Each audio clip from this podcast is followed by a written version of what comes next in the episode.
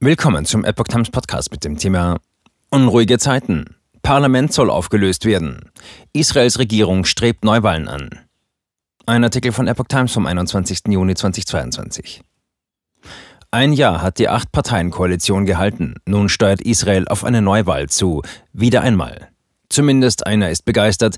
Ex-Ministerpräsident Netanyahu hofft schon auf einen Comeback. In Israel könnte schon bald die fünfte Parlamentswahl binnen weniger als vier Jahren anstehen. Die beiden Chefs der Regierungskoalition, Ministerpräsident Naftali Bennett und Außenminister Jair Lapid, streben nach nur einem Jahr eine Auflösung des Parlaments und die Einleitung von Neuwahlen an. Ein entsprechender Gesetzentwurf werde kommende Woche in die Knesset eingebracht, erklärten die beiden Politiker am Montag. Alle Versuche zur Stabilisierung der Koalition seien ausgeschöpft worden. Wir haben alles getan, um die Koalition zu bewahren, sagte Bennett vor dem israelischen Parlament. Lapid lobte, der Regierungschef habe nationale Interessen über seine eigenen gestellt. Für Streit innerhalb der Acht-Parteien-Koalition hatte unter anderem eine Abstimmung über die Verlängerung eines Gesetzes gesorgt, das Siedlern im besetzten Westjordanland die gleichen Rechte wie Bürgern im Rest des israelischen Territoriums einräumt. Der Koalition war es nicht gelungen, eine Mehrheit für die Abstimmung zu sichern. Bis 30. Juni hätten die Abgeordneten noch Zeit gehabt, das Gesetz zu verlängern. Er könne nicht zulassen, dass die Maßnahme auslaufe, sagte Bennett, der früher Chef einer Lobbygruppe für jüdische Siedler im Westjordanland war. Dies hätte zu Sicherheitsrisiken und einem verfassungsrechtlichen Chaos geführt. Mit der Auflösung der Regierung wird die Maßnahme bis zur Bildung einer neuen Regierung automatisch verlängert. Bennett und Lapid hatten sich im Juni 2021 auf eine historische Koalitionsregierung geeinigt, deren acht Parteien aus allen politischen Lagern stammen.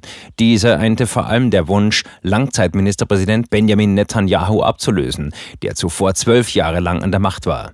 Dem Regierungsbündnis gehörte erstmal in der Geschichte Israels auch eine arabische Partei, die Iran-Partei an.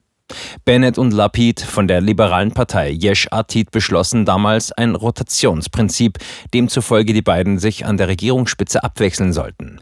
Dementsprechend soll Lapid Chef der Interimsregierung werden, falls der Gesetzentwurf zur Parlamentsauflösung angenommen wird. Laut einem Bericht der Zeitung Haaretz könnte die Wahl dann am 25. Oktober stattfinden. Die Acht-Parteien-Koalition sollte Israel aus einer beispiellosen Ära des politischen Stillstands führen. Allerdings war das Bündnis von Anfang an brüchig. Im April büßte die Koalition mit dem Rücktritt einer Abgeordneten von Bennets nationalistischer Jamina-Partei ihre Mehrheit im Parlament ein. Die von Netanyahu angeführte Opposition hatte bereits gedroht, einen eigenen Gesetzentwurf zur Auflösung des Parlaments einzubringen. Dem wollten Bennett und Lapid nun offenbar zuvorkommen. Netanyahu hofft auf ein Comeback. Ex-Ministerpräsident Netanyahu, der wegen Korruption angeklagt ist, begrüßte das Ende der schlimmsten Regierung in der Geschichte Israels und erklärte, eine starke und stabile konservative Regierung bilden zu wollen. Bei den vergangenen Wahlen war ihm dies jedoch nicht gelungen. Viele im konservativen Lager misstrauen ihm persönlich und haben jede Zusammenarbeit ausgeschlossen. So auch Netanyahus früherer Verbündeter, der heutige Justizminister Gideon Saar. Er gab für die nächste Wahl ein klares Ziel aus. Es müsse verhindert werden, dass Netanyahu ins Amt des Ministerpräsidenten zurückkehrt und den Staat seinen persönlichen Interessen unterwirft, erklärte er auf Twitter. Die Entscheidung zur Auflösung des Parlaments mache deutlich, dass Israels schlimmste politische Krise mit der Vereidigung der Regierung nicht endete, sondern nur vorübergehend abgeschwächt worden sei, bewertete Johanan Plesner vom Israel Democracy Institute die Ereignisse.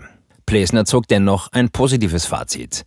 Die Regierung habe eine historische Rolle gespielt, da sie eine arabische Partei in die Koalition eingebunden und damit den Weg für eine stärkere Einbeziehung der arabischen Minderheit in den politischen Prozess geebnet hat.